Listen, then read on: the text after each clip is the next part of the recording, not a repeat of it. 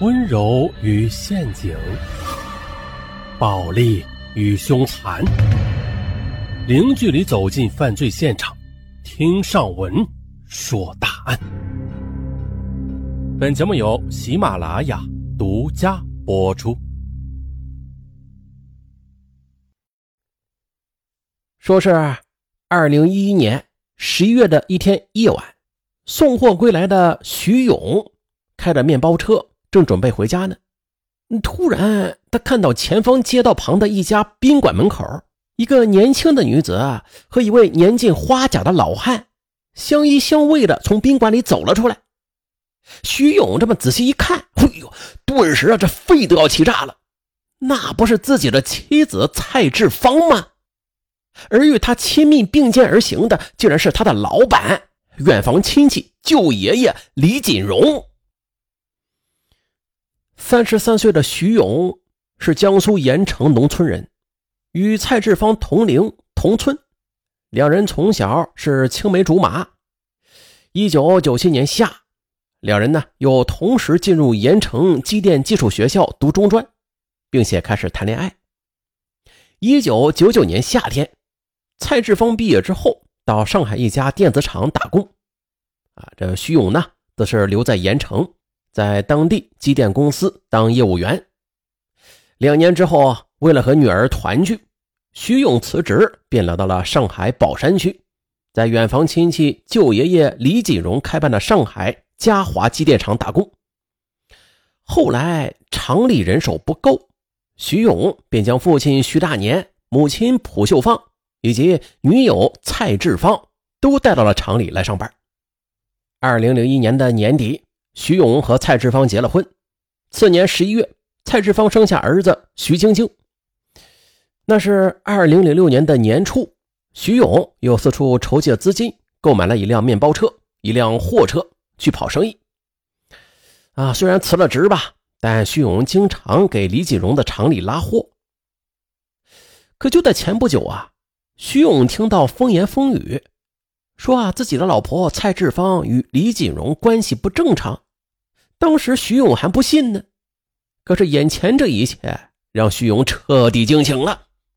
深更半夜的，这孤男寡女从宾馆里走出来，又是那种亲热的模样，即便是傻子吧，看到之后也会想到他们俩关系不正常。惊愕、羞辱之余，徐勇决定开车跟踪宝马车。看看这李锦荣、蔡志芳下一步还有何勾当？可惜的是，这宝马车的速度太快了，不一会儿就跑得不见影了。徐勇只好悻悻地开车回了家。回到出租屋里，徐勇见蔡志芳还没有回家，父母在客厅里看电视呢。徐勇走进卧室，看到九岁的儿子已经酣然入睡了，便开始拨打妻子的手机。哎。却被告已经关机了，徐勇那个气呀！直到凌晨一点左右，蔡志芳才回家。他刚一进卧室呢，徐勇就阴沉着脸，明知故问他：“这么晚了才回来，干什么去了呀？”蔡志芳有些心虚的说：“啊，我我加加班呢。”见妻子说假话，徐勇怒吼道：“你骗人！”我亲眼看到你和李锦荣从宾馆里走出来，你给我老实交代，你和李锦荣是从什么时候勾搭成奸的？我，在丈夫的一再逼问之下，蔡志芳说出了实情。原来呀，自从二零零六年徐勇离开了李锦荣的工厂之后，李锦荣就千方百计的勾引他。最初吧，蔡志芳考虑到李锦荣是夫家的远房亲戚。并且比他高两个辈分，因此就不想和他有暧昧关系。可是这李锦荣呢，却以炒鱿鱼想要挟，啊，无奈之下，他只好成了他的地下情人了。奶奶的！获悉实情的这一刻呀，徐勇是如同被惊雷击中，屈辱、愤怒、仇恨汇聚成了一股巨浪，将他彻底给吞噬。自从获悉妻子感情出轨之后，徐勇就陷入了痛苦的深渊。痛苦至极的徐勇，他想过离婚，但是呢，他和蔡志芳是青梅竹马，实在是无法割舍这份深厚的感情。况且，他们还有一个宝贝儿子呢。徐勇他不想让儿子生活在单亲家庭里，但是他又不甘心忍受这种戴绿帽子的奇耻大辱。就是在这种矛盾的心态中，徐勇是度日如年。期间吧，蔡志芳他担心引起不必要的矛盾，他呀也没有对李锦荣说啊，徐勇已经获悉他们的奸情了，因此啊，李锦荣还是像以前那样跟徐勇交往着。可是，那种强烈的羞辱感始终在徐勇的心头挥之不去，让他寝食难安。每一次啊，行走在出租屋所在的小区里，他都会感到那些邻居都在他的背后指指点点的。他就猜想啊，大家一定都是在偷偷的笑他戴了绿帽子呢。徐勇感到自己再也难以抬起头来了，他决定。要报复那个不知廉耻的长辈亲戚。后来，徐勇他就回想起这样一件事来。那是二零零五年的三月，李锦荣听说未婚的表妹谭青荣被一个名叫康有健的已婚汽修板老板勾引到宾馆里开房，感到十分气愤。一天晚上，他就邀请表妹要将这康有健约到指定的宾馆房间，而自己。则带上了徐勇等人一起到宾馆里捉奸。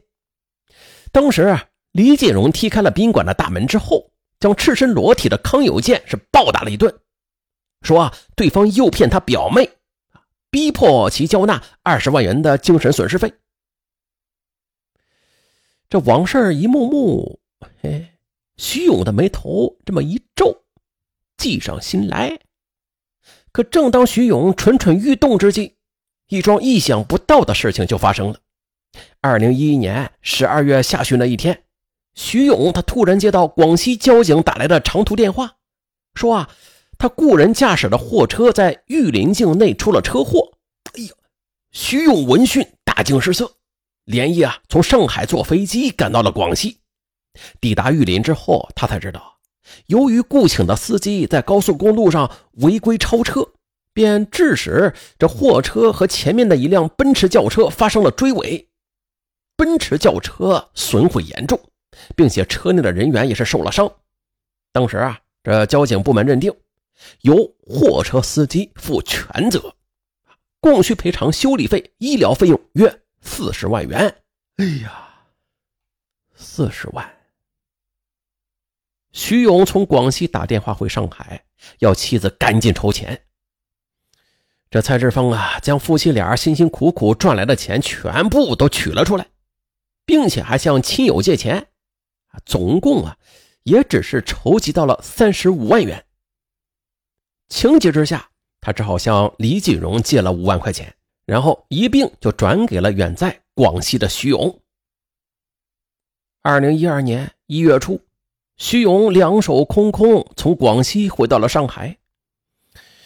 啊，这原本妻子感情出轨就已经让他五内俱焚了，可如今呢，车祸又让他倾家荡产，并且负债累累，这就更加使得他感到雪上加霜。那段时间里，徐勇的情绪特别低落，常常一边自斟自饮，一边想着如何快速捞钱呢。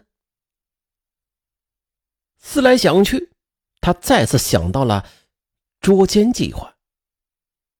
一天晚上，徐勇对正在看电视的蔡志芳说：“现在我们家里走霉运，还背了债，我们要想办法赶紧弄钱呢。”蔡志芳扭头看着丈夫，可是怎么快速弄钱呢？徐勇便将暗自揣摩多日的计划和盘托出：“这样，你把李锦荣约到一个宾馆的房间，我呢？”再带人去狠狠的敲他一笔。啊！蔡志芳听了一愣，连忙摇头：“不行，这不是在犯罪吗？”可徐勇则凶狠的说：“老子的绿帽子就这么白戴了？这口恶气，老子永远都咽不下去，必须让那老家伙出点血，这样才能够解我的心头之恨。